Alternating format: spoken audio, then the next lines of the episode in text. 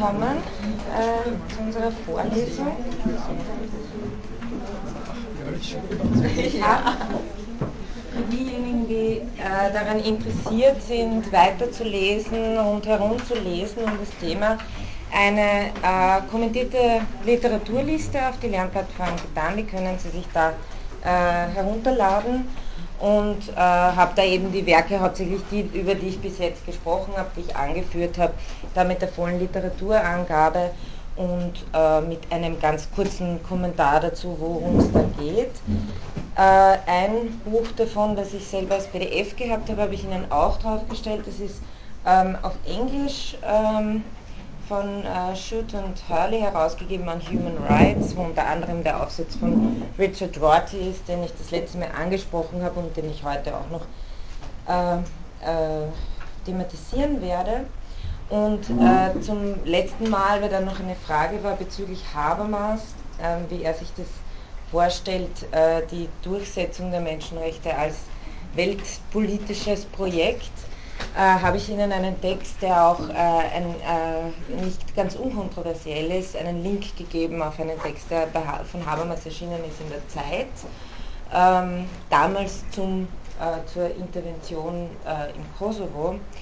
Und äh, nur ganz kurz, da argumentiert Habermas folgendermaßen, auch in anderen Texten im Übrigen, die ich Ihnen auch auf die Literaturliste gegeben habe, unter dem, unter dem Titel Weitere Lektüre. Also ganz prinzipiell Habermas argumentiert für sowas wie die Möglichkeit einer Weltinnenpolitik ohne Weltregierung. Ähm, er will sozusagen von einem Weltstaat nichts wissen. Äh, und die Verpflichtung äh, dieser Staatengemeinschaft soll auch keines Gewaltmonopols bedürfen. Also das, äh, das Zitat jetzt äh, aus, aus dem Text, den ich, wo ich Ihnen einen Link auf der Lernplattform draufgestellt habe, ist, dass er sagt, ein solcher Zustand, damit meint er einen weltbürgerlichen Zustand, ist auch ohne das Gewaltmonopol eines Weltstaates und ohne Weltregierung zu erreichen. Aber nötig ist wenigstens ein funktionierender Sicherheitsrat, die bindende Rechtsprechung eines internationalen Strafgerichtshofs und die Ergänzung der Generalversammlung von Regierungsvertretern durch die zweite Ebene einer Repräsentation der Weltbürger. Also sie affirmiert eigentlich das, was es schon gibt ohne jetzt äh, den vorzu, also ohne zu sagen, äh, was wir brauchen, ist im Grunde genommen so etwas wie eine Weltpolizei, da ist natürlich dagegen. Auf der anderen Seite war halt Habermas auch ein Befürworter des Einsatzes im Kosovo, der ja nach wie vor sozusagen völkerrechtlich deshalb äh, umstritten ist, weil es kein äh, Sicherheitsratsmandat dafür gab. Also das nur als kleine äh, Klammer ähm, zum letzten Mal. Äh, heute werden wir zu den drei Begründungsmodellen kommen und ich nehme an, das wird unsere ganze äh, Einheit in Anspruch nehmen. Das heißt, äh, mit Arendt beginnen wir dann das nächste Mal. Und ich habe Ihnen auch dafür, also falls Sie da ähm, dazu lesen möchten, eben die Kapitel angegeben äh, aus Elemente und Ursprünge totaler Herrschaft, weil das ist ja ein über 1000 Seiten starkes Buch, äh, die äh, relevant für uns sind. Das ist eben vor allem dieses Kapitel 9, äh, wo sie sich mit äh, dem Niedergang des Nationalstaats auseinandersetzt und den Abbauring der Menschenrechte. Heute aber ähm, wollen wir uns die drei äh, Begründungsmodelle ansehen, die sich sozusagen auch äh, so systematisch durch, äh, also entwickelt wurden schon vor einigen Jahrhunderten, aber in einer gegenwärtigen Variante auch existieren.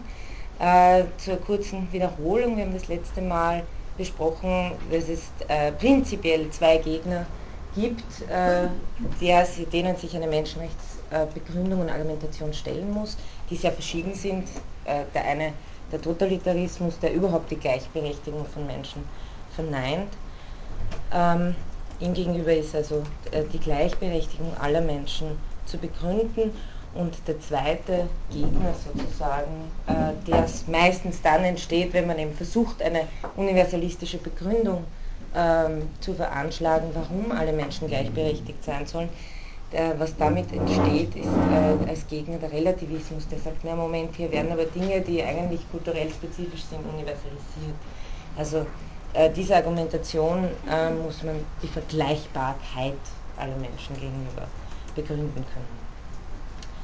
Ähm, die Begründungen heute, würde ich sagen, äh, konzentrieren sich äh, eher auf äh, den ersten Punkt, also wie lässt sich der Menschenrechtsgedanke der Gleichberechtigung aller Menschen überhaupt begründen, worauf kann man sich da berufen. Und wenn Sie sich erinnern können, wir haben das letzte Mal auch schon angesprochen, dass es natürlich mit der Moderne und dann vor allem im 20. Jahrhundert das Problem gibt, dass man mit der Natur des Menschen nicht mehr so ohne weiteres glaubhaft argumentieren kann, aus mehreren Gründen.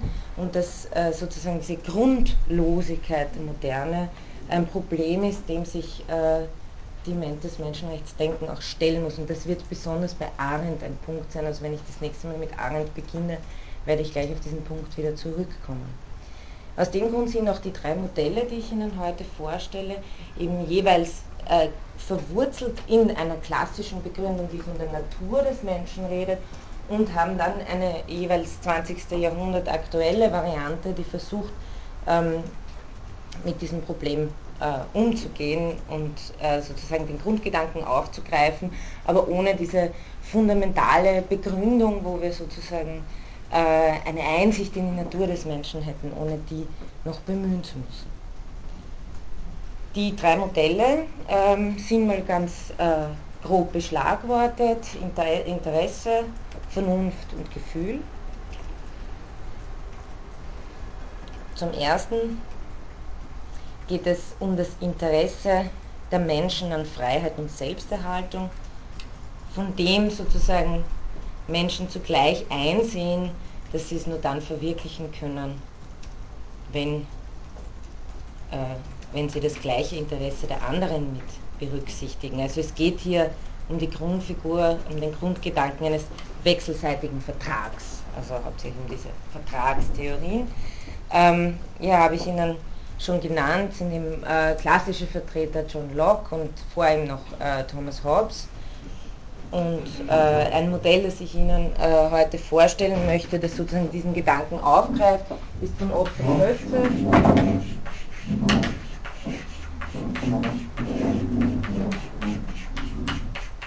Der Aufsatz, in dem er das entwickelt, ist in dem Buch drin, das ich Ihnen auf der Literaturliste angeführt habe.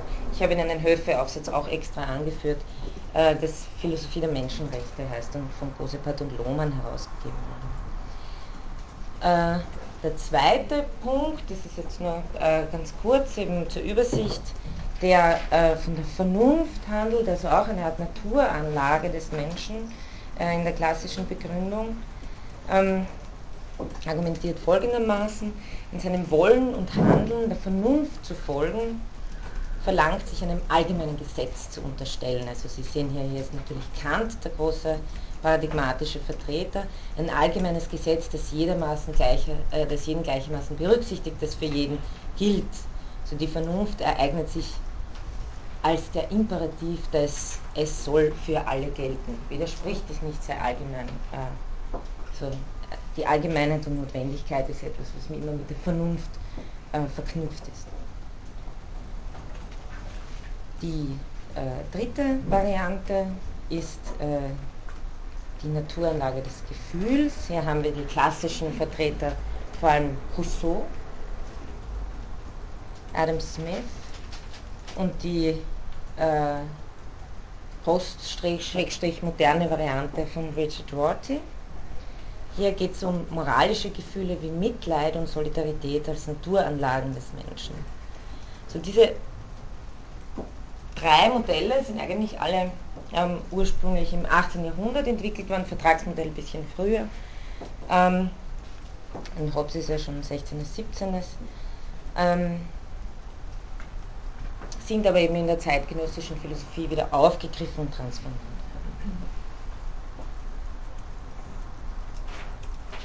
Okay, soweit zum Überblick. Ich komme zum ersten Modell des Gesellschaftsvertrags. Der Gesellschaftsvertrag beschreibt eine politische Ordnung, in der alle gleich behandelt werden, quasi als Ergebnis eines fiktiven Vertragsabschlusses. Also es werden hier Figuren konstruiert eines fiktiven Vertragsabschlusses. Der Gesellschaftsvertrag geht nie darum, dass das ein empirisch nachweisbarer Vertrag zwischen irgendjemand war, aber es, äh, die, die, Vertragstheorie ist sozusagen als ein Gedankenexperiment zu verstehen, um nach staatliche Rechtsordnungen moralisch und institutionell zu begründen. Also es gerade die, also das mit Hobbes und dann was auch mit Locke ähm, an, an Theorien entwickelt worden ist, da ging es darum, das habe ich glaube ich vor zwei Stunden schon mal erwähnt, da ging es darum, eine Legitimation, eine politische, eine, eine politische Argumentation und Begründung dafür zu finden, warum äh, in einem politischen Gemeinwesen äh, Freiheit und Gleichheit wesentliche Elemente sein sollen. Ähm, neben den klassischen Vertretern äh, Hobbes und Locke gehört natürlich auch Rousseau dazu. Contrat social ist und handelt ja äh, genau eben von einem Gesellschaftsvertrag. Auch Kant spricht von einem Gesellschaftsvertrag. Ähm, und eine äh, moderne Variante, ganz bekannt ist von John Rawls, die Theorie der Gerechtigkeit. Den 70er Jahren des vorigen Jahrhunderts, der hat das sozusagen nochmal aufgegriffen.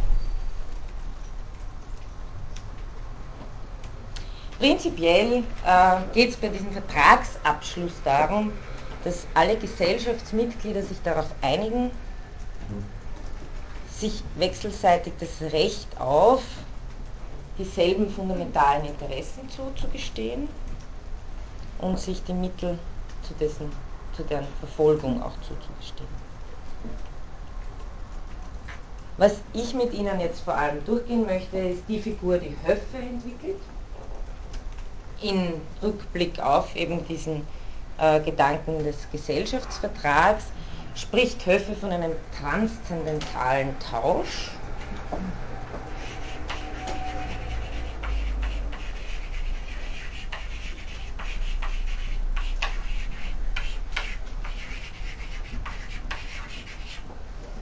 Transzendental ist nicht zu verwechseln mit transzendent. Das nimmt er mehr oder weniger, also wir kennen es vor allem von Kant, es geht hier aber um nichts mehr und nichts weniger als um die Figur einer Bedingung der Möglichkeit. Transzendental heißt hier Bedingung der Möglichkeit, überhaupt als Mensch handlungsfähig zu sein.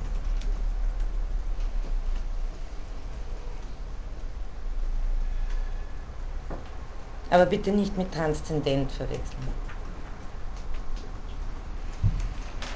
Jenseitig ist Transzendenz. Ähm, ich zitiere äh, Höffe, mal das ist aus diesem Aufsatz. Rechte auf Leib und Leben, auf Eigentum, auf einen guten Namen, auf Religionsfreiheit und so weiter kann man nämlich als einen Tausch rekonstruieren, das ist sein Gedanke, den jeder Mensch nicht etwa mit einigen, sondern mit allen Menschen vornimmt. Die eigene Fähigkeit, Täter von Gewalt zu sein, tauscht man für das Interesse ein, fremder Gewalt nicht zum Opfer zu fallen. Wer schon einmal mit Hobbes Leviathan zu tun gehabt hat, der wird sich daran erinnert fühlen. Ähm, allerdings äh, gibt es da schon einen gewichtigen Unterschied. Es geht nicht wie bei Hobbes um die, also wo sich alle darauf einigen, ihr natürliches Recht auf Selbsterhaltung abzugeben, um den Preis, dass sie eine sichere Rechtsordnung haben, also äh, alles besser als Anarchie und das einem souverän abgeben sondern bei Höffe geht es vor allem um den Gedanken der Wechselseitigkeit. Und das werde ich ein bisschen ein, äh, ausführen und nicht darum, sozusagen einen, einen, einen äh, Commonwealth zu etablieren, was ja bei Hobbes eigentlich die, der Grundgedanke dahinter ist. Ausgangspunkt des Vertrags sind eben bei Höffe grundlegende Interessen, von denen man mit Recht annehmen kann, dass sie jeder hat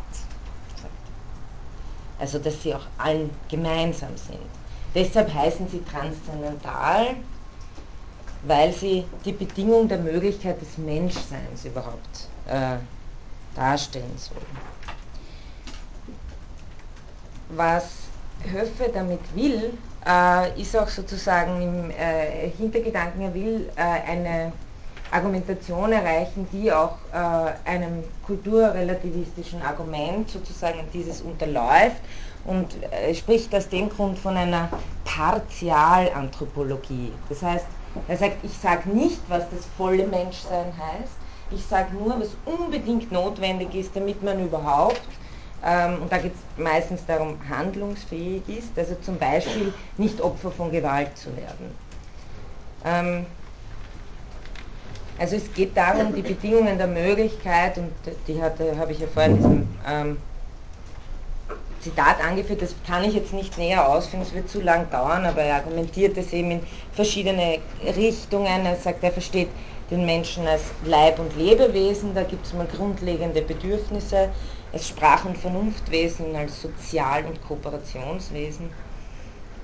Und ähm, er möchte damit eben eine minimale Anthropologie oder eine Partialanthropologie äh, begründen, wo er sagen kann, diese Bedingungen müssen erfüllt sein, damit ich überhaupt handlungsfähig bin, damit ich überhaupt äh, sozusagen ähm, die Voraussetzung für die Erfüllung meiner, allen, aller meiner anderen möglichen Interessen äh, habe. Das heißt, es ist sozusagen eine Rangordnung zwischen transzendentalen Interessen und allen anderen möglichen Interessen.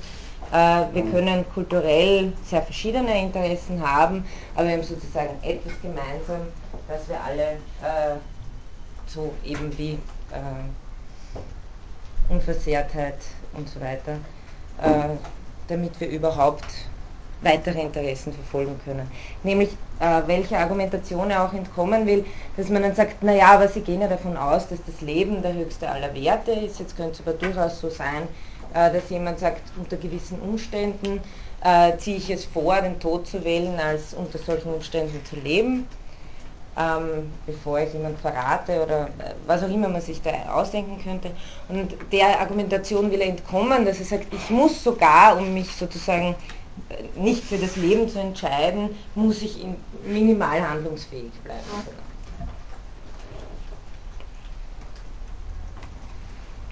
Also seine Argumentation zielt darauf hinab, möglichst flexibel zu sein und wirklich nur sich auf das zu beschränken, was äh, unbedingt notwendig ist, um überhaupt weitere Interessen verfolgen zu können.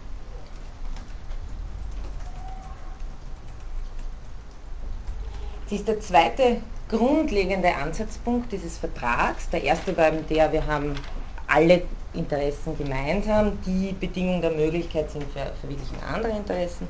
Der zweite grundlegende Ansatzpunkt des Vertrags ist, die Erfüllung dieser transzendentalen Interessen hängt konstitutiv von anderen Menschen ab. Das heißt, ich kann ihre Erfüllung nicht alleine sicherstellen. Also ich brauche die anderen, um diese Interessen zu sichern. Mein Interesse, nicht Opfer von Gewalt zu werden, kann nur dadurch verwirklicht werden, dass die anderen eine negative Leistung, wie er sagt, erbringen, und zwar alle anderen. Weil also keiner Opfer von Gewalt werden will, tauscht jeder seine Täterfähigkeit zur Gewalt gegen die Sicherheit ein, nicht Opfer von Gewalt zu werden. Also das ist wirklich äh, sehr ähnlich wie bei Hobbes im Grunde.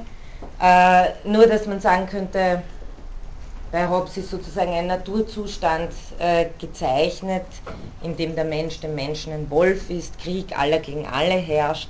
Äh, das äh, ist bei Höfe nicht der Fall. Wobei nur in Klammer gesagt sein soll, äh, auch bei Hobbes kann man nicht sagen, dass es sich hier um eine äh, sagen wir mal, negative Anthropologie handeln würde, denn für Hobbes ist der Mensch im Naturzustand nicht böse. Er verfolgt einfach nur seine, seine Selbsterhaltungsziele und da ist es einfach klüger, den anderen zuvorzukommen, bevor die einen bedrohen, dass man sie, sozusagen selber äh, gleich unterjocht. Also das ist ein Gebot der Klugheit im Naturzustand. Und Hobbes sieht das nie als, äh, also er konzipiert den Menschen eben so und sieht es nicht als moralisch verwerflich, er sagt sogar, also das nur als Zitat aus dem Leviathan, beim Krieg aller gegen alle kann nichts ungerecht genannt werden. In einem solchen Zustande haben selbst die Namen gerecht und ungerecht keinen Platz. Also Recht wird für Hobbes wirklich erst geschaffen, sobald äh, sich die Menschen darauf einigen, dass sie äh, eben ihr, nat ihr natürliches Recht abgeben und das ist das unumschränkte Recht auf Selbsterhaltung. Klammer zu. Bei Höffe, wie gesagt, äh, ist nur diese Parallelität ganz stark, dass man sagt, jeder will, äh, jeder will, also keiner will Opfer von Gewalt werden, deswegen tauscht jeder seine Täterfähigkeit zur Gewalt eben gegen die Sicherheit ein, dass er oder sie nicht Opfer von Gewalt wird.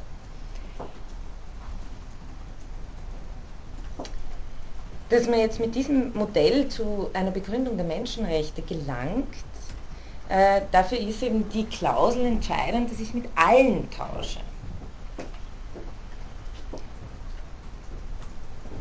Und dagegen argumentieren äh, Menke und Pollmann wieder, äh, wieso sollte ich das eigentlich?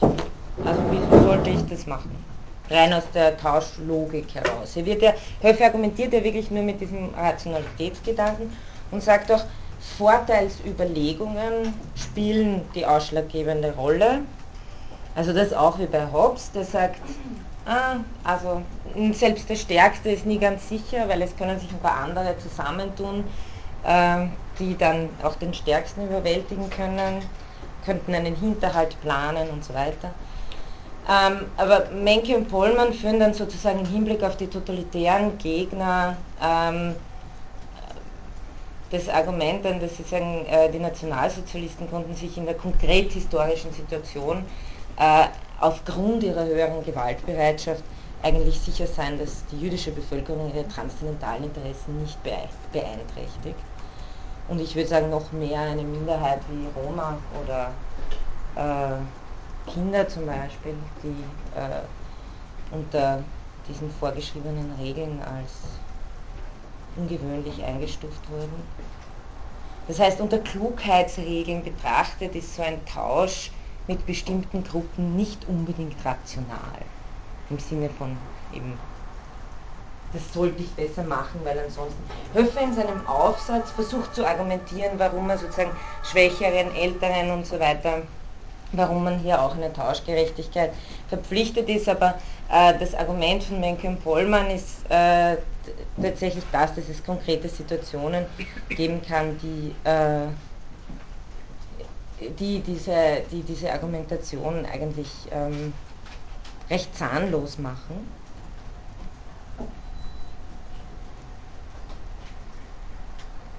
Also die Begründungskraft ähm, vermissen lassen. Das heißt, das ein grundlegendes Problem führen Sie an, dass die Bestimmung, äh, also das Problem der Tausch- und Vertragstheorien liegt in der Reichweite bzw. in der Bestimmung der Vertragspartner.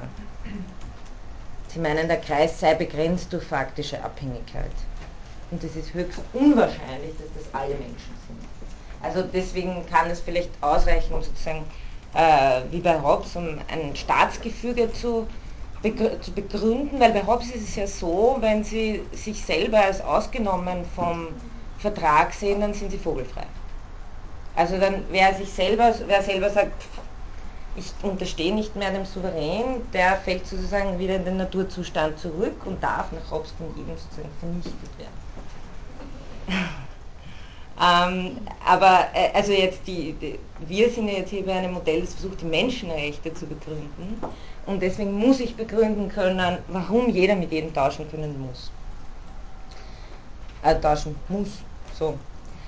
Ähm, das ist das eine Argument, dass sozusagen die Reichweite der Vertragspartner möglicherweise nie ganz äh, einleuchtend mit dieser Zweckrationalität begründet werden kann. Das zweite Argument, das mir auch noch ein äh, wichtigeres äh, zu sein scheint, ist es die Menschenrechte ja auch fordern, tatsächlich jeden Menschen gleich zu berücksichtigen, unabhängig davon, ob er für den Schutz oder die Verwirklichung von meinen Interessen wichtig ist oder nicht. Also unabhängig davon, ob ich ihn dafür brauche, um meine transzendentalen Interessen zu verwirklichen oder sie überhaupt eben zu sichern. Und auch, und das ist wichtig, unabhängig davon, ob er im Gegenzug bereit ist, meine Rechte zu respektieren. Also hier haben wir das Problem mit dem Tauschmodell überhaupt. Sonst gibt es nämlich Menschenrechte nur für die, die sie auch respektieren.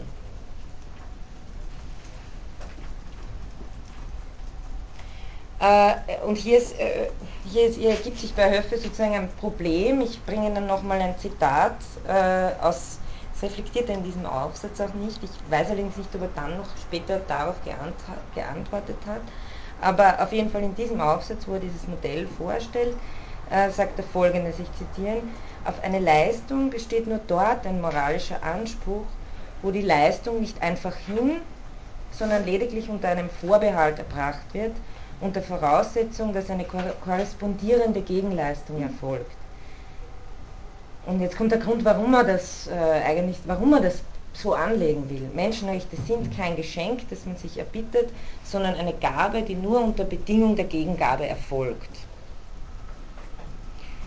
Und der Einwand, also Zitat Ende, der Einwand ist natürlich hier, naja, aber dann gibt es keine Menschenrechte in dem Sinn, äh, wie wir sie erklärt haben, weil äh, die sollen unbedingt, und das ist eben genau diese, diese Forderung der kategorischen Geltung, unabhängig davon, ob äh, irgendjemand einen Tausch sozusagen eingegangen ist oder nicht. Und da es sich ja hier auch nie um empirische Begründungen handeln kann, äh, handelt sich Höfe meine, meines Erachtens noch eine zweite Schwierigkeit an.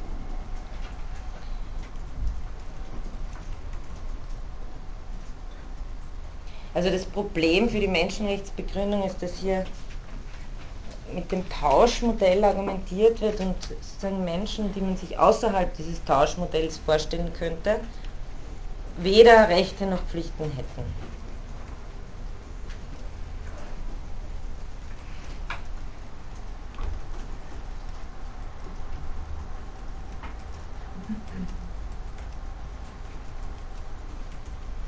Deshalb könnte man sagen, Versuch einer anderen Art der Begründung, nämlich der Begründung der Menschenrechte aus der Vernunft.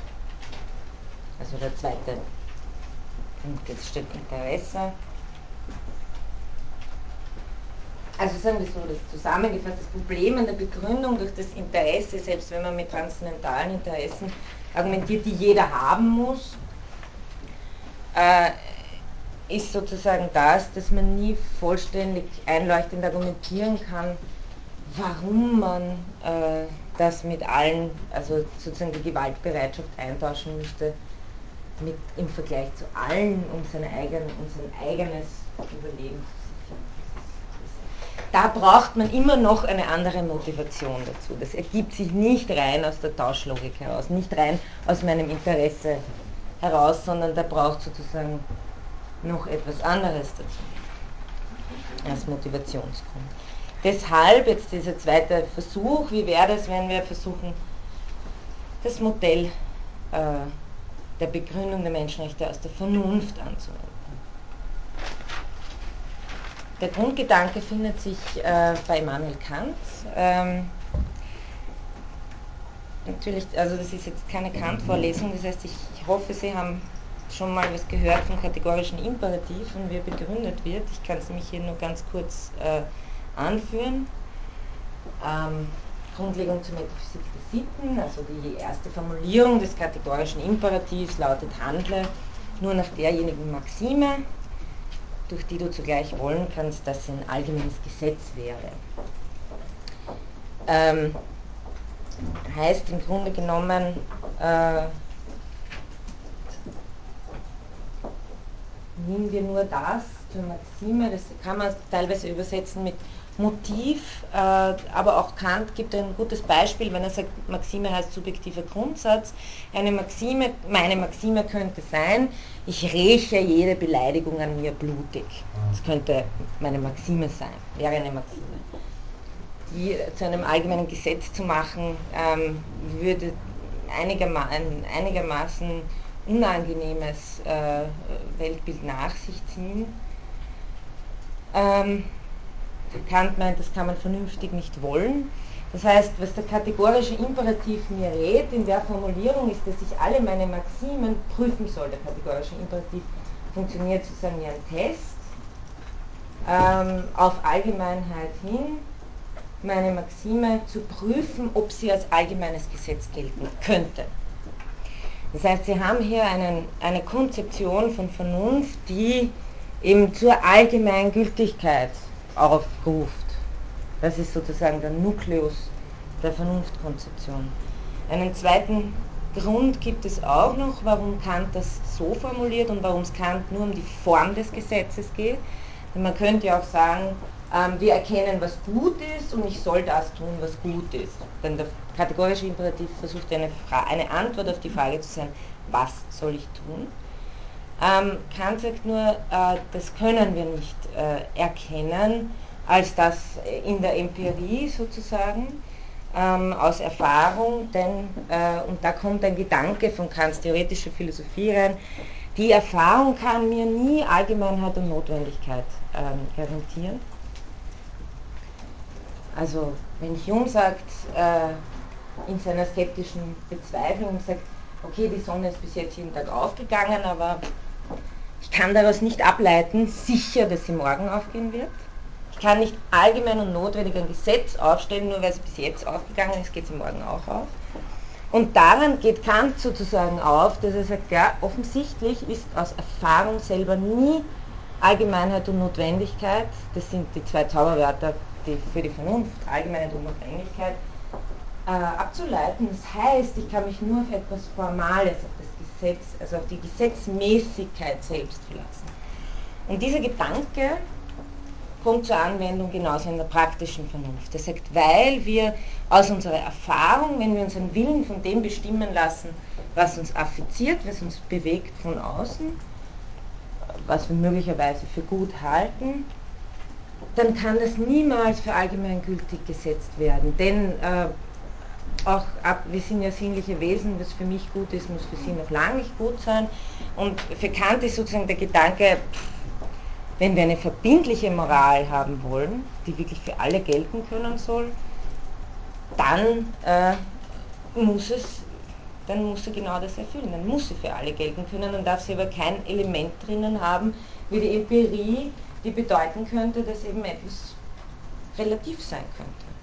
Und das ist der Grund sozusagen, warum man alle äh, Zwecke, äh, die man sozusagen schon zuerst wüsste, das ist gut, also mache es, warum man das alles rauswirft und sagt, das Einzige, worauf ich mich verlassen kann, ist die Form, dass es allgemein gelten soll.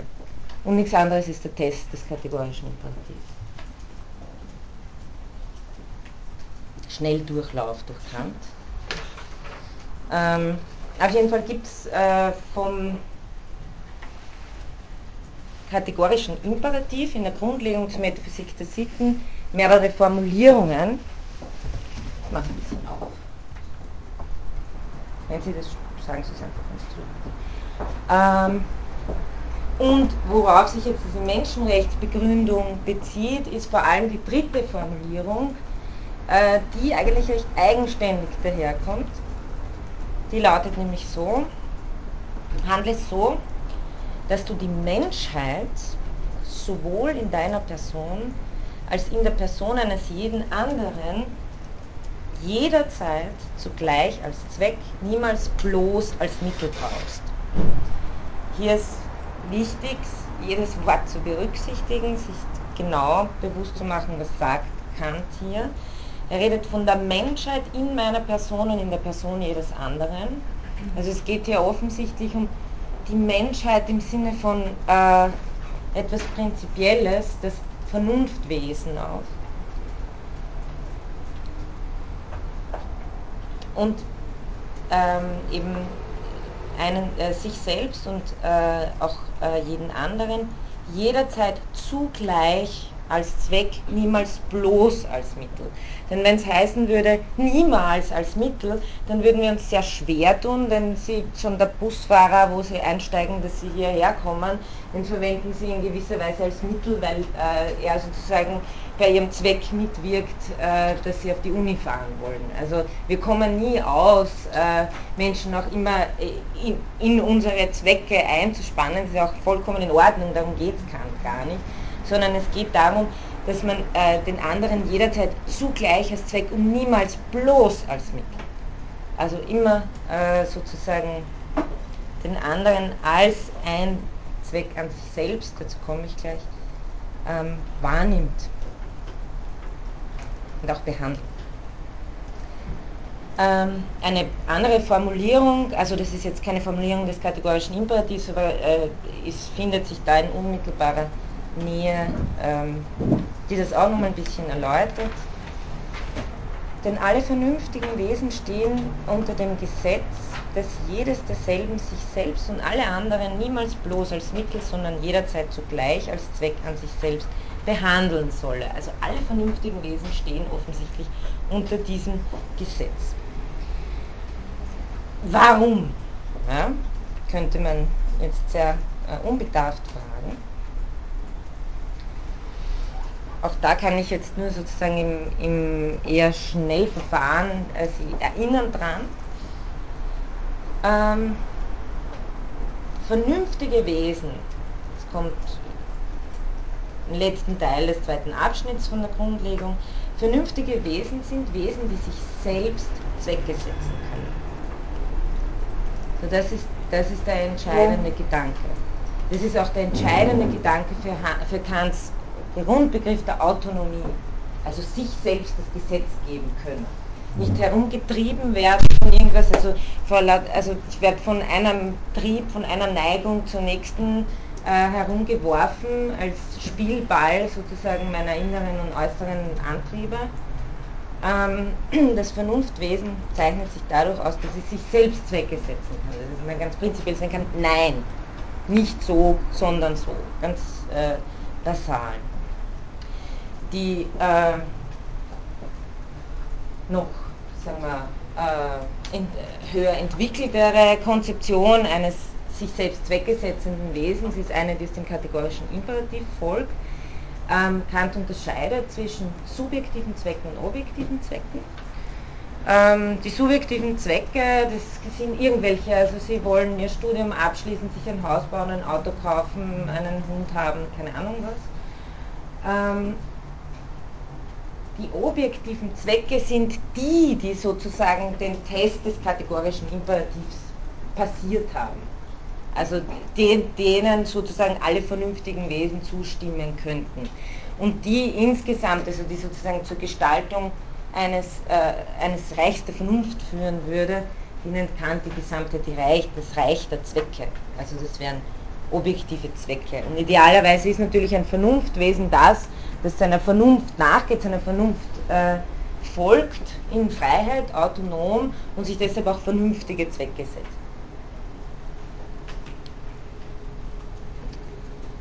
Ähm, also Vernunft, das ist äh, schon, ein, also das ist, wir haben hier einen ganz anderen Begriff. Ich, ich glaube, ich habe den Begriff auch vorher gar nicht verwendet, äh, weil es wird ja auch von äh, Ratio und so weiter gesprochen in dem Hobbes'schen Modell, ja, von Zweckrationalität.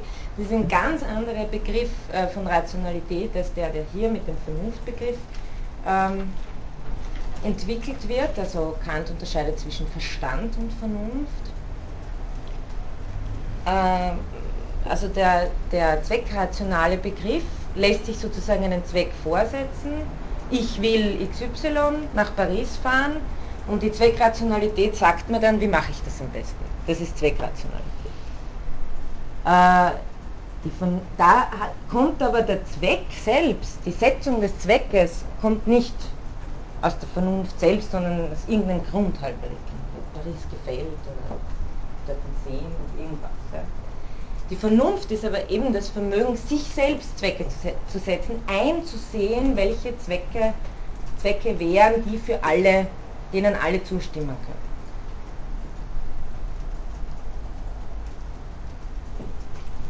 Das heißt, wir haben hier einen sehr, also wenn Sie mal Vernunft hören, das ist ein sehr äh, reichhaltiger Begriff äh, erkannt. Und die Vernunft ist auch eine, die sich im Grunde genommen selbst begehrt. Also man kann, die Vernunft kann nicht anders gedacht werden als sich selbst bestimmen wollend.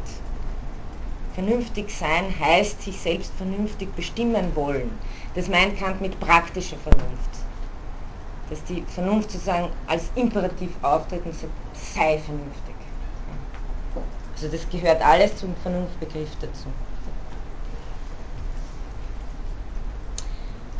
in, in diesem Kontext jetzt taucht bekannt äh, die Rede vom Recht der Menschen oder vom Recht der Menschheit auf.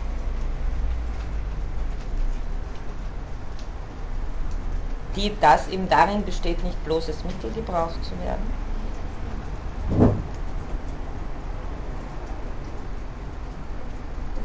Denn das würde bedeuten, dass man davon absieht, dass der Mensch als vernünftiges Wesen ein Wesen ist, das sich eben selbst Zwecke setzen kann.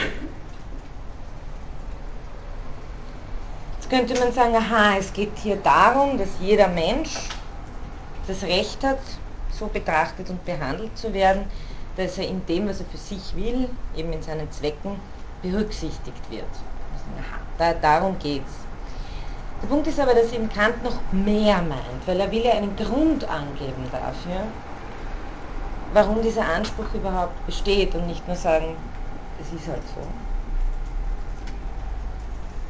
Also es geht Kant darum, das vernünftige Wesen als solches zu respektieren.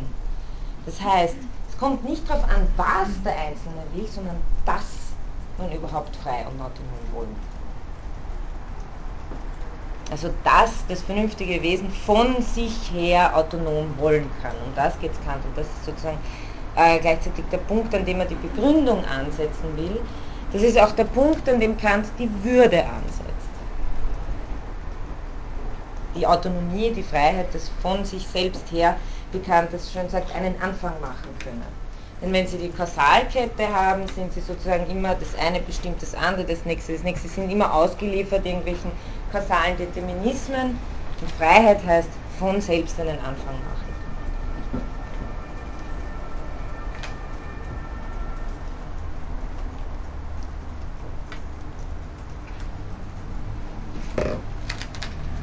Der Mensch ist also als vernünftiges Wesen ein Wesen, dessen Dasein und dass man Kant einen absoluten Wert hat.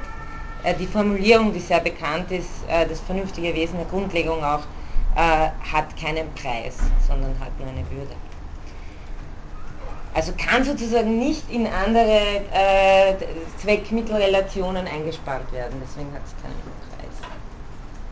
Sondern, und jetzt kommt äh, diese Formulierung, sondern ist Zweck an sich selbst und die Begründung wäre eben, dass die vernünftige Natur als Zweck an sich selbst existiert, Vernunft nicht nochmal ein Mittel für etwas anderes ist, sondern eben äh, Zweck an sich selbst ist.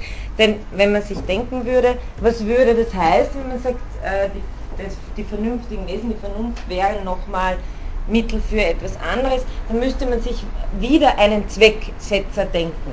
Also man käme sozusagen in diesen äh, Regress, das wäre Kants Gedanke, deswegen ist letztlich die Vernunft, Vernunft, die vernünftigen Wesen sind Zwecke an sich selbst. Und so ist auch die Idee der Menschheit als Zweck an sich selbst gegeben. Und Kant sagt ganz deutlich, also hier sehen Sie, dass es um, äh, um das Prinzipielle geht, dass es hier um die äh, Vernunft in den Menschen geht, frei sein zu können, sich selbst vernünftig Zwecke zu setzen und nicht äh, irgendwie, dass man halt subjektive Zwecke setzen können. Wenn er sagt, äh, der Zweck der Menschheit ist nicht der Zweck der Menschen.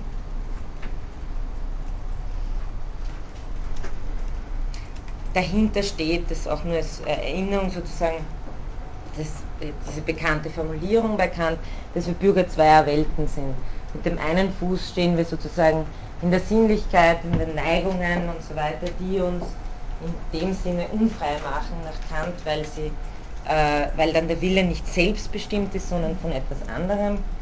Und mit dem anderen Bein stehen wir eben äh, als von der Vernunft aufgerufene dazu, vernünftig zu sein. Also wir können hier immer versagen, keine Frage, aber dass wir überhaupt äh, diesen Imperativ der Vernunft als vernünftig erfahren, dass das verleiht uns sozusagen die Würde, die Möglichkeit, auf die Vernunft hören zu können.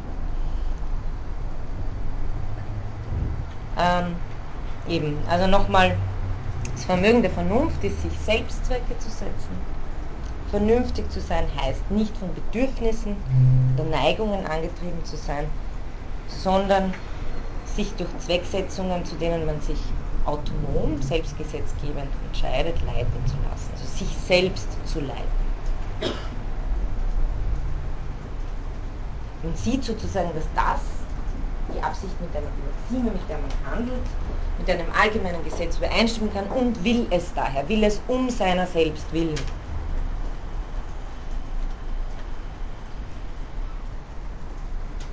Also ist das, man könnte sagen, der Inhalt des Rechts der Menschen, Kant sagt, es gibt ja nur ein Recht des Menschen, das ist die Freiheit sozusagen, und damit meint er aber auch die Autonomie, die Selbstbestimmung, ist eben die vernünftige Freiheit der Selbstführung, so formulieren es Menke und Pollmann, finde ich ganz passend, die vernünftige Freiheit der Selbstführung. Und jetzt kommt sozusagen der Clou des Ganzen, was auch ähm, Kants Grundthese ist, jeder, der sich in vernünftiger Freiheit selbst führt, kann gar nicht anders, als eben diese vernünftige Freiheit auch in jedem anderen zu respektieren. Also die Vernunft nötigt uns diese Achtung ab. Also jeden anderen, der auch über Vernunft verfügt, als frei anzuerkennen. Das liegt sozusagen in der Vernunft selbst. Das heißt, auf einen kurzen Satz gebracht, wer vernünftig ist, ist frei und wer frei ist, anerkennt die Freiheit, also das Recht jedes anderen auch. Das ist der Grundgedanke, der bekannt.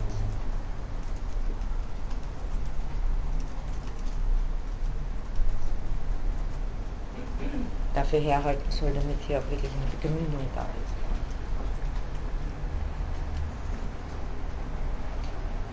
Also bekannt sind sind es Rechte der Vernunft und es sind gleichzeitig Rechte aus Vernunft.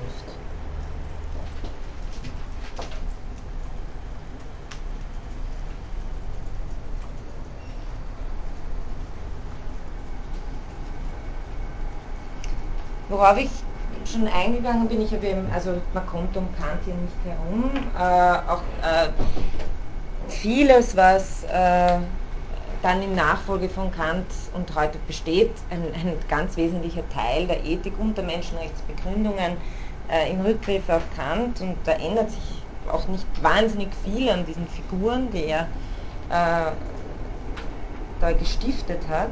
Was ich ja schon angeführt habe, war, dass bei Carlotta Abel und Jürgen Habermas sozusagen diese Umformulierung stattfindet von einer Vernunft als Vermögen eines einzelnen Subjekts zur Vernunft als intersubjektiv sich ereignender rationaler Diskurs. Also das ist sozusagen äh, diese Umformulierung.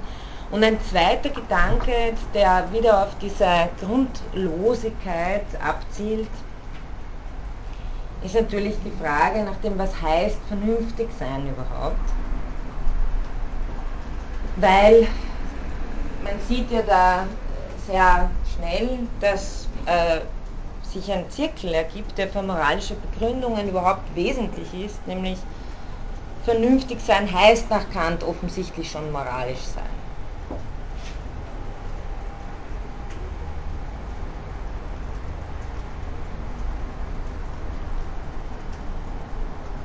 Ähm, das ist aber nicht, weil es trifft nicht nur Kant, sondern äh, bei den meisten Moralbegründungen stellt sich heraus, dass ähm, im Begründungsversuch bereits das vorausgesetzt ist, was begründet werden soll, einfach aus dem Grund, weil sonst aus einem Sein auch ein Sollen abgeleitet werden würde.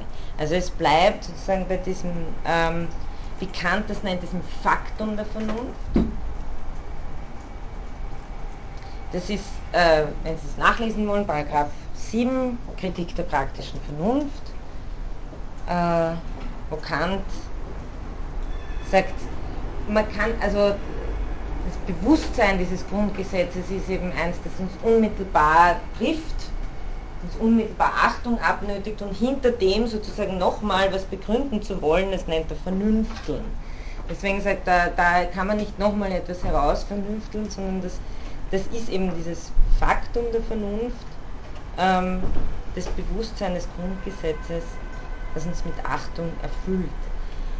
Ähm, man, kann, man kann natürlich genauso sagen, und das ist etwas, was äh, Rainer Forst diesen Terminus.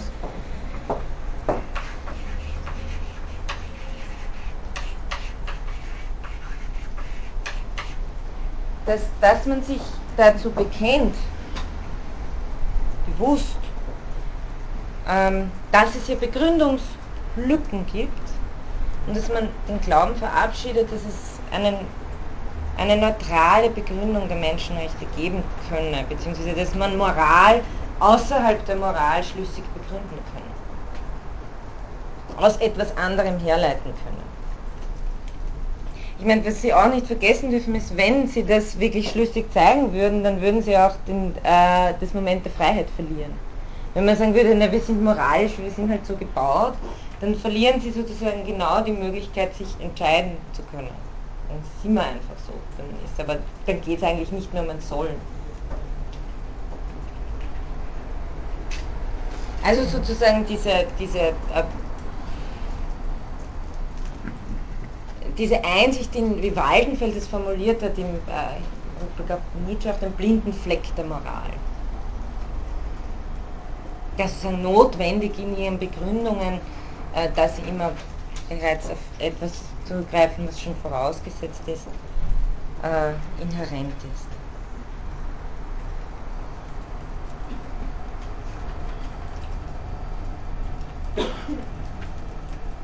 Da jetzt mal, mal kurz Stopp Gibt's, haben Sie da jetzt äh, Fragen dazu, Herr Trupp?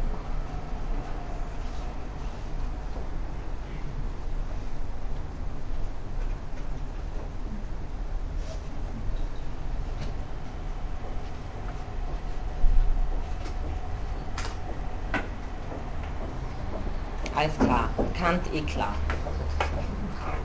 Ja, nein, ich, ich, weiß nicht, inwieweit Sie sozusagen, wenn Sie wenn es schon gemacht haben, dann ist das ja bloß nur eine Wiederholung. Wenn Sie es allerdings das erste Mal hören, dann äh, ist es meist etwas anspruchsvoll. Okay, also soweit mal alles klar. Dann ähm,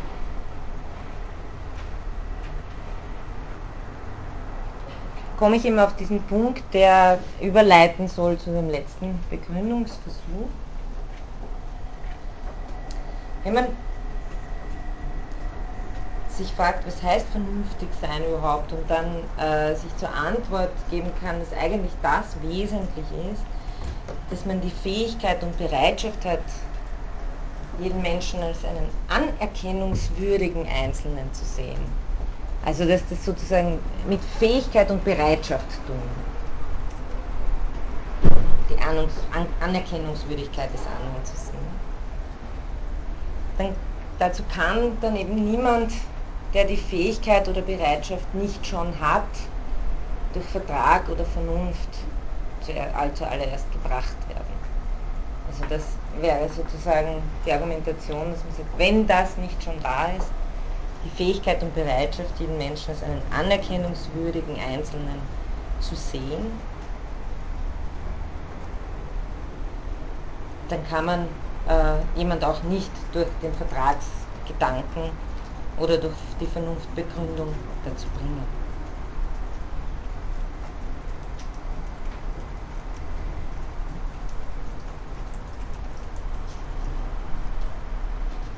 Ähm, denn das die Anerkennung der anderen nicht nochmal äh, auf einem tieferen Grund ruht, auf den man außerhalb der Moral zurückgreifen könnte, was eben, wie gesagt, Kant nicht macht. Also Kant äh, ist sich sozusagen mit, dieser, mit diesem Faktum der Vernunft vollkommen klar, dass er äh, hier sagt, wenn wir hier noch weiter begründen wollten, dann würden wir plötzlich ein Sein aus einem Sollen ableiten. Also dann würden wir plötzlich in etwas anderem äh, landen. Es geht aber eigentlich nur darum, und damit fängt ja die ganze Grundlegungsmetaphysik der Sitten an, das zu explizieren, was uns ohnehin schon bekannt ist, äh, weil er Kant meint, man braucht jetzt nicht auf die Uni gehen und in einem Philosophieseminar zu sitzen, um zu wissen, was, was Pflicht ist, was ein moralischer Anspruch ist, wozu ich verpflichtet bin. Das weiß jeder.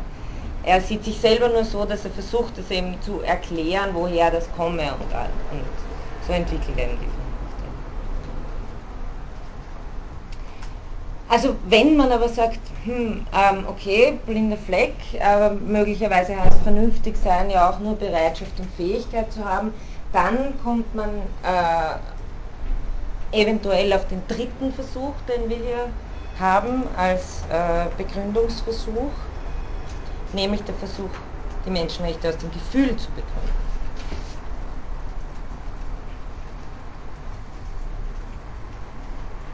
Da sind vor allem die Gefühle des Mitleids und der Sympathie, die klassischen äh, Gefühle, auf die man sich bezieht. Traditionelle Modelle haben sie eben, wie gesagt, bei Jean-Jacques Rousseau, bei Lessing, bei David Hume auch und bei Adam Smith.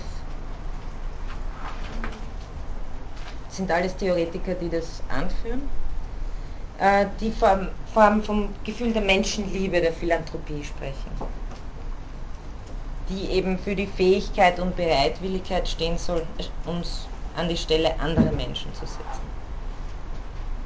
Zum Beispiel äh, Lessing, ähm, der Dichter der Aufklärung, spricht ganz stark von der Fähigkeit und Bereitschaft, die Perspektive des anderen einzunehmen, die Dinge aus seiner oder ihrer Perspektive zu sehen. Das ist das, was für Lessing entscheidend ist, also diese Möglichkeit des Perspektivenwechsels, die sich eben durch äh, das Gefühl ermöglichen solle. Hume spricht vor allem von der Fähigkeit, die Reaktionen anderer sympathisierend zu teilen. Also Fellows sind die anderen. Zu berücksichtigen, was im andere empfinden.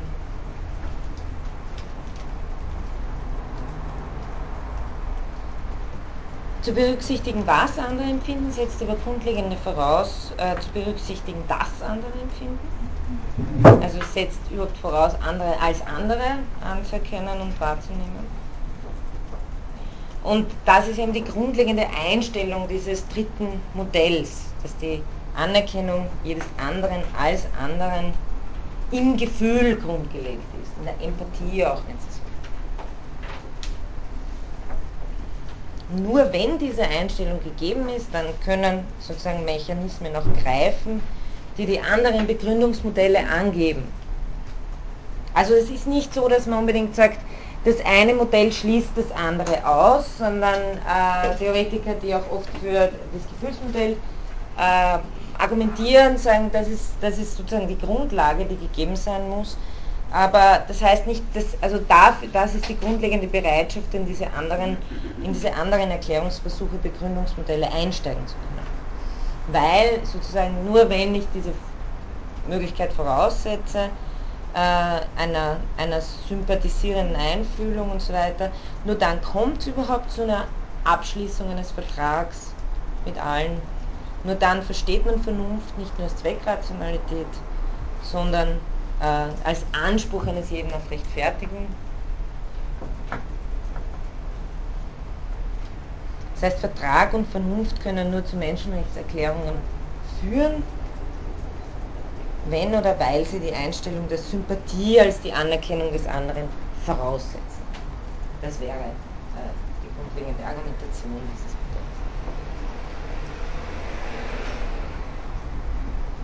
Aber, und das haben wir ja das letzte Mal auch schon äh, angesprochen, natürlich greift auch hier der Bruch äh, der Moderne kein Vertrauen mehr in die allgemeine Natur zu haben, die uns dieses Gefühl garantieren solle.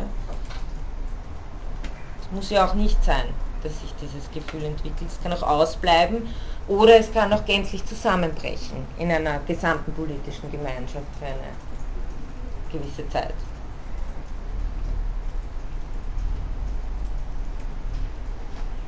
Bei, bei Rousseau zum Beispiel ist es noch klassisch in der Natur des Menschen begründet.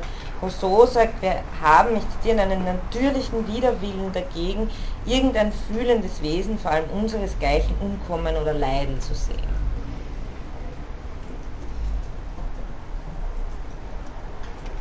Man könnte sagen, genau diese, dieser Appell an eine Natur ist sozusagen hat an Begründungs- und Wirkungskraft verloren. Deshalb ist auch hier die moderne Variante die, die sich zur Begründungslücke bekennt. Und am deutlichsten ist das eben bei Richard Rorty der Fall.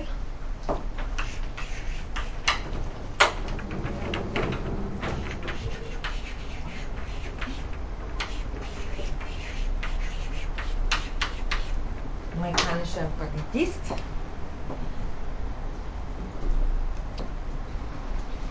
Ich habe Ihnen eben den Aufsatz angegeben, den, den finden Sie auf der Lernplattform und es gibt dann noch einen zweiten Gerechtigkeit als erweiterte Loyalität.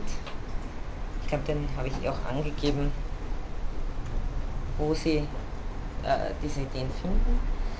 Er sagt, die Menschenrechte sind äh, Ergebnis eines Prozesses der Erfahrung, des Lernens und der Bildung, aber eben nicht, äh, wie, das, wie ich das letzte Mal schon erwähnt habe, bei Apel ähm, gedacht ist, dass es doch so etwas wie einen Fortschritt der Vernunft gibt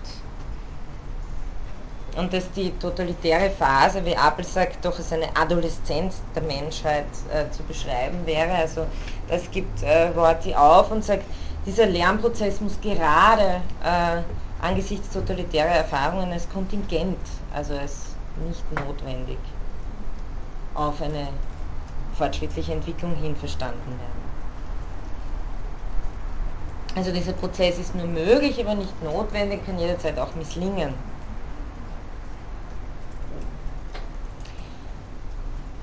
Vielmehr versucht er äh, das Modell der Anerkennung äh, als eine geschichtliche Praxis zu verstehen. Die Anerkennung jedes anderen ist eine menschliche und geschichtliche Praxis. Sie gehört nicht zur ersten Natur, sondern zur zweiten Natur des Menschen. Das ist äh, eine Gedankenfigur, die von Aristoteles kommt, äh, nämlich Aristoteles spricht in der nikomachischen Ethik davon, dass die Tugenden, dass wir uns die Tugenden nur erwerben durch Gewohnheit. Das Gewohnheit ist dann etwas, was sozusagen unsere zweite Natur darstellt, wie wir eben habitualisiert, sozialisiert werden. Tugendhaft komme ich nicht auf die Welt, sondern tugendhaft sein ist eine Praxis durchzuführen, zu vollziehen und und auch ständig zu wiederholen. Aristoteles ist auch ganz wichtig zu sagen, äh, tugendhaft sein ist nicht, nicht was, was man äh, an der Uni lernen kann und dann liest man ein Buch drüber und dann weiß man, was das ist, sondern man muss es tun. Genauso wie man Klavierspielen nicht theoretisch lernen kann, indem man sich ein Buch durchliest, sondern man muss es tun. Ähm, und in diesem Sinn äh, wird eben hier Anerkennung nicht als eine Theorie verstanden, sondern eben als eine menschliche Praxis.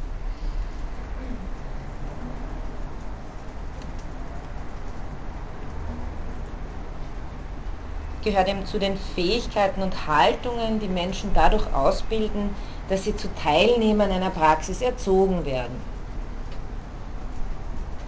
Also meint Rorty, die Einstellung, auf der die Erklärung der Menschenrechte beruht, wird durch nichts anderes getragen, als dass es immer wieder gelingt, Teilnehmer für diese Praxis zu gewinnen.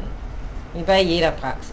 Also die gibt so lange, solange man halt ähm, darin erfolgreich ist, äh, Teilnehmer für diese Praxis zu gewinnen, die sie weiter durchsetzen. Denken Sie an irgendwelche Traditionen, die dann aussterben, weil, es einfach keiner mehr macht. Zu Teilnehmer einer solchen Praxis wird man aber nicht durch Entschluss, meint er, sondern indem man Fähigkeiten und Einstellungen erwirbt, die eine solche Praxis ausmachen. Also durch Prozesse des Lernens und der Kultivierung.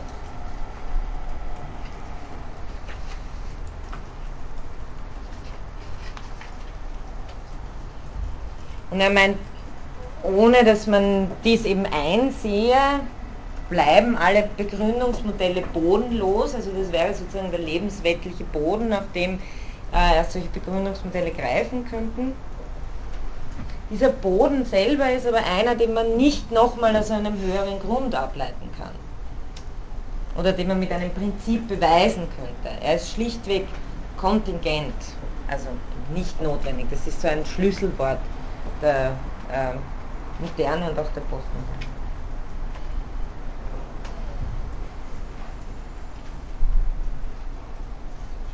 Das heißt, äh, seine These ist anti-essentialistisch, es gibt kein, kein größeres Wesen, das man jetzt hinter äh, diesen Praktiken erkennen könnte, das, das man dann einsieht als das Wesen des Menschen. Es ist anti-fundationalistisch, also das ist von Foundationalist eigentlich eine schlechte Übersetzung. Ähm, Foundationalist sind sozusagen immer diese Begründungsmodelle eine Anti-Letztbegründungsthese, kann man sagen, auf Deutsch. Ähm, also die Moral, man, da kann nicht auf ahistorische und nicht kontingente Prämissen fundiert werden. Und das dritte ist eine äh, metaphilosophische These, die sozusagen in diesem ganzen Paket da drin steckt. Meine, die Philosophie ist nicht in der Lage, die Solidarität effizient zu fördern. Philosophie kann lediglich die Intuitionen eines Ethos zusammenfassen und so die moralische Identität stärken. Hier haben Sie eben diesen Begriff des Ethos, also hier sind einige Begriffe von äh, Aristoteles, äh, kommen hier zur Anwendung und insofern sehen Sie auch diesen Hintergrund, der immer in der praktischen Philosophie haben Sie immer Kant und Aristoteles als zwei äh, ganz wichtige Vertreter und wir haben heute mit dem dritten Modell sogar auch den den Utilitarismus dabei, eben die Zweckrationalität, die mit dem Interesse der Menschen argumentiert. Das heißt, Sie haben diese drei Modelle, die Sie auch immer wieder in der Ethik antreffen. Äh, Moralbegründung haben Sie auch natürlich bei der Menschenrechtsbegründung. Ethos ähm, ist äh, bei Aristoteles sozusagen etwas, das man auch übersetzen könnte mit etwas, das man im Rücken hat, im Hintergrund hat.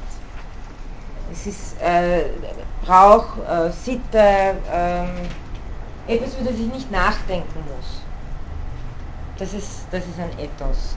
Äh, wenn man äh, es gibt äh, zwei verschiedene Weisen, es eben mit Epsilon oder Eta zu schreiben äh, im Griechischen und da kann man auch, äh, also äh, korrekt wird es natürlich mit Epsilon geschrieben, aber mit Eta kann man sozusagen auch, das heißt dann auch Wohnstätte. Ja? Also es hat sehr stark zu tun mit der, das die etymologische Ab Leitung, die man hier auch macht, es hat sehr stark eben mit der, mit der herausgebildeten Gemeinschaft und so weiter zu tun, die äh, eine Polis, ein, äh, die Bräuche darin ausmacht. Und eben genau für Aristoteles selber stellt sich hier noch keine relativistische Problematik. Die Polis ist die Polis, die anderen sind die Barbaren und der, das steht sozusagen für sich. Es ist interessant, dass sozusagen in den nach modernen oder mit diesem Verlust der absoluten Begründung durch die Moderne selbst eigentlich sehr viel wieder auf dieses Modell zurückgegriffen wird, mit dem Bewusstsein diesmal eben, ähm, dass es nur die Praktiken selber sind, die uns so etwas wie einen Hintergrund verschaffen, vor dem wir dann auch moralisch handeln können. Ähm, Menke und Pollmann setzen hier wieder mit einer Kritik an und sagen so überzeugend, dass es Konsequenz aus den Schwierigkeiten der anderen Begründungsmodelle ist, Rortys Ausführungen, Rortys These, so wenig findet sich bei Rorty darüber, und jetzt kommen vier Punkte, nämlich erstens, wie die Praxis dieser Anerkennung genau verstanden werden soll. Das wäre der erste. Der zweite Punkt, aus welchen Erfahrungen sie hervorgeht. Der dritte Punkt, mit welchen sozialen und kulturellen Voraussetzungen sie verknüpft sein soll, diese Praxis. Und viertens, welche politischen Konsequenzen sie hat. Also was sozusagen äh, vermisst wird, ist einfach, äh, ja okay, also wenn es jetzt nur darum geht, dass wir sozusagen äh, uns in diese Praxis, versuchen diese Praxis aufrechtzuerhalten, zu vollziehen, dann müssen wir auch ein bisschen mehr äh, darüber wissen. Und das ist tatsächlich so, wenn Sie den Rorty-Text lesen, das ist dann nicht sehr viel. Da ist nicht sehr viel da, weil er eben äh, meint, alles, was man zusätzlich erläutern würde, würde schon wieder einer Begründung gleichkommen. Ähm, und also eben, ich wiederhole nochmal die vier Punkte. Wie soll man die Praxis der Anerkennung genauer verstehen? Aus welchen Erfahrungen geht sie hervor? Mit welchen sozialen und kulturellen Voraussetzungen ist sie verknüpft? Und welche politischen Konsequenzen hat sie? Und äh, Menke und Bollmann sagen ganz richtig, dass Rorty nicht sehr viel mehr bezüglich des Erwerbs dieser Einstellung erläutert, als dass sie eben die Einstellung sei, die man in den Ausbildungsinstitutionen der wohlhabenden westlichen Welt erlerne. Also wenn sie in Yale waren, dann das ist sozusagen, also das, das ist ähm, irgendwie die, die, es wird bei ihm auch äh, sozusagen diese Einstellung zur bloßen Nettigkeit gegenüber den Schwachen. Und da, das Zitat habe ich Ihnen das letzte Mal eh schon äh, gebracht, äh, aus diesem Aufsatz, äh, aus dem Menschenrechtsband, Producing Generations, Producing Generations of Nice, Tolerant, Well-Off, Secure, other respecting students of this sort in all parts of the world is just what is needed, indeed all that is needed to achieve an enlightenment utopia. utopia. Und dann äh, zweites Zitat ist auch noch um, The best and probably the only argument for putting foundationalism behind us, also diese Letztbegründungsideen, um, is that uh, is the one I have already suggested. It would be more efficient to do so because it would let us concentrate our energies on man manipulating sentiments, on sentimental education. Also sozusagen weg mit diesen ganzen Begründungsdiskursen, äh, weil die ziehen eigentlich nur die Energie dafür ab, dass wir, dass wir eigentlich, also man kann sich es ein bisschen zynisch vorstellen, dass wir ständig mit irgendwelchen Filmen bombardiert werden, die uns halt tränenreich zeigen, wie man ein Gefühls... Äh, betonter Mensch sei und so weiter. Da, da, da lässt dem Rorty wirklich sehr viel offen, weil da müsste man schon sagen, okay, wie soll so eine Erziehung konkret aussehen? Ähm, und Menke und Bollmann äh, widersprechen auch generell äh, dieser vollkommen, vollkommenen Ablehnung philosophischer Begründungsversuche mit folgenden Argumenten. Sie meinen, äh, es sei ein grundlegendes Missverständnis von Rorty, dass diese theoretischen Artikulationen nur daraufhin angelegt sind, dass, man, dass sie absolute Gründe liefern wollten. Also es ist ein grundlegendes Missverständnis, diese theoretischen Artikulationen. Man glaubt, sie seien nur Letztbegründungsversuche. Denn ähm, sie meinen, die, menschliche, die, die menschenrechtliche grundlegende Einstellung ist nur, weil sie nicht absolut begründbar ist, deshalb absolut selbstverständlich. Das heißt, sie muss expliziert werden. Wofür also Menke und Pollmann argumentieren, ist zu sagen, es bleibt immer dieser, dieser Überschuss, der in dem Anspruch drinsteht, verlangt nach einer Explikation und verlangt nach einer pluralen Explikation. Das ist eigentlich ihr Hauptpunkt. Sie sagen, die Explikation und Artikulation dieser Einstellung muss deshalb eben in pluralen Versionen stattfinden, muss sich in verschiedener philosophischer und auch religiöser Sprachen bedienen können. Also Sie kennen diese verschiedenen Formulierungen, von der Gottesebenbildlichkeit des Menschen zu sprechen, von der Evidenz des gemeinsamen Menschseins, von der Würde des Menschen und der Person, von der Begegnung mit dem Angesicht des anderen, wie Levinas das formuliert zum Beispiel, oder von der unendlichen Forderung der Gerechtigkeit, wie Derrida das formuliert. Also wir finden ja wirklich viele plurale Sprachen und auch eben äh, Explikationsversuche dessen, was, es, was, was das heißt, dass wir offensichtlich äh, diesen Anspruch äh, für richtig und gut befinden, Menschenrechte zu verteidigen. Sie meinen, die Pluralität dieser Sprachen, die die Anerkennung jedes anderen erläutert, ist unhintergehbar und darf es auch sein.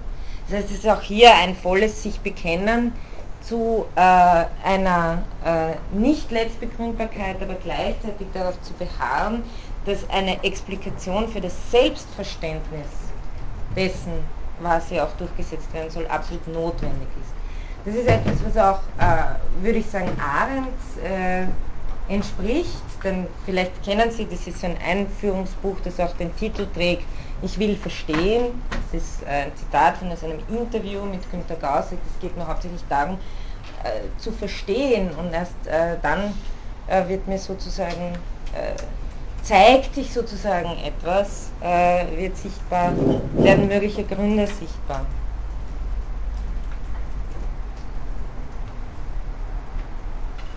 Menke und Pohlmann meinen, dass diese Pluralität äh, der verschiedenen Begründungsversuche kein gleichgültiges Nebeneinander sei, weil wir, äh, weil jeder den Versuch, diese Begründungen versteht, in, in seinen gesamten Konsequenzen zu explizieren und in dem, was in Anspruch genommen wird und so weiter.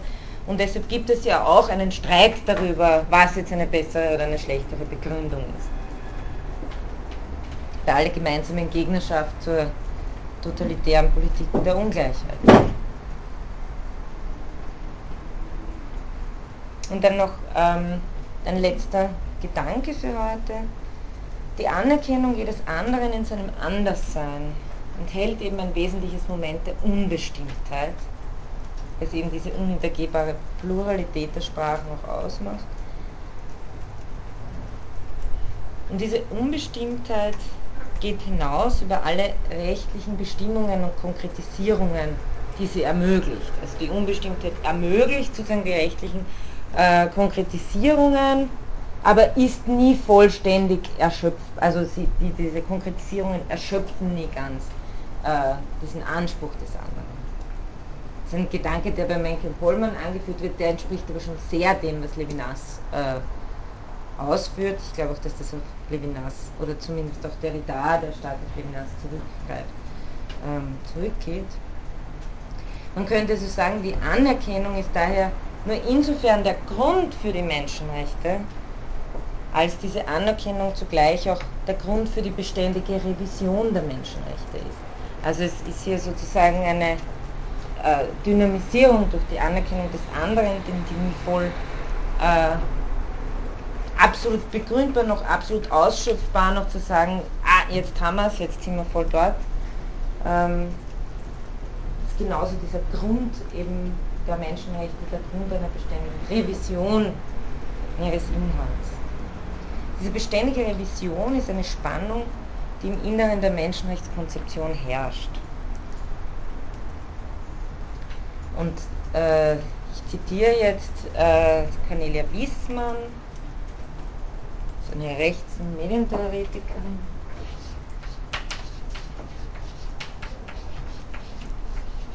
Zum Abschluss. Zwischen Erklärung eines Systems von Rechten, auf die wir uns vertraglich oder argumentativ einigen, und der Anerkennung eines jeden anderen, die wesentlich vorrechtlich ist, ist daher immer äh, und daher immer auch nicht rechtlich bleibt, besteht eine Spannung. Indem sie diese Spannung aushalten, sind die Menschenrechte, und deswegen zitiere ich das, weil ich das zum Abschluss eine ganz schöne Formulierung finde, sind die Menschenrechte der durchgestrichene Text oder die andere Seite des Rechts. Als solche verbürgen sie eine Praxis des Redens über das Recht. Also hier noch einmal dieser Gedanke, einfach weil, gerade wenn es um Menschenrechte geht, es um etwas gehen soll, dass wenn wir, wenn wir uns äh, zu dieser modernen Einsicht bekennen, dass wir eben keine absoluten Begründungen mehr haben, dann ist es genau dieses, dieser Anspruch, dem wir gegenüberstehen, der uns dazu veranlasst, äh, auch unsere Begründungen ständig neu zu diskutieren.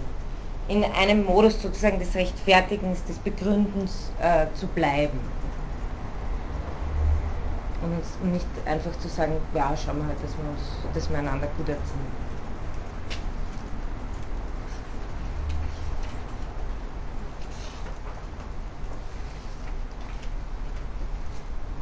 Ja, soweit wären das, äh, wären das diese drei Grundmodelle gewesen, die eine klassische äh, Menschenrechtsbegründung ausmachen und eben in ihren jeweiligen gegenwärtigen Varianten auch wieder auftauchen. Ähm, wir werden dann sehen, inwieweit sozusagen mit Arendt und auch mit Levinas äh, diese Modelle konterkariert werden oder an diese Modelle auch angeknüpft wird.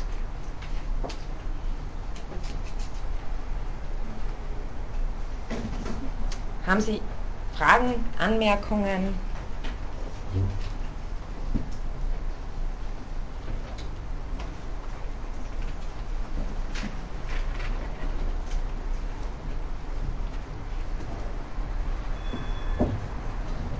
Ja.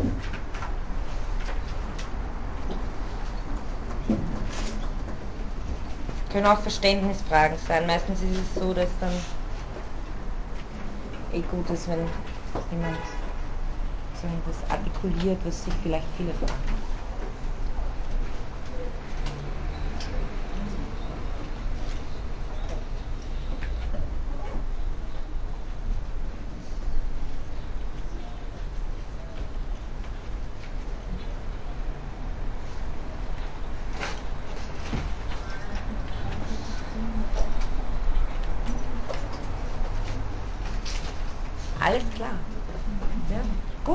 dann ähm, wünsche ich Ihnen eine schöne Woche.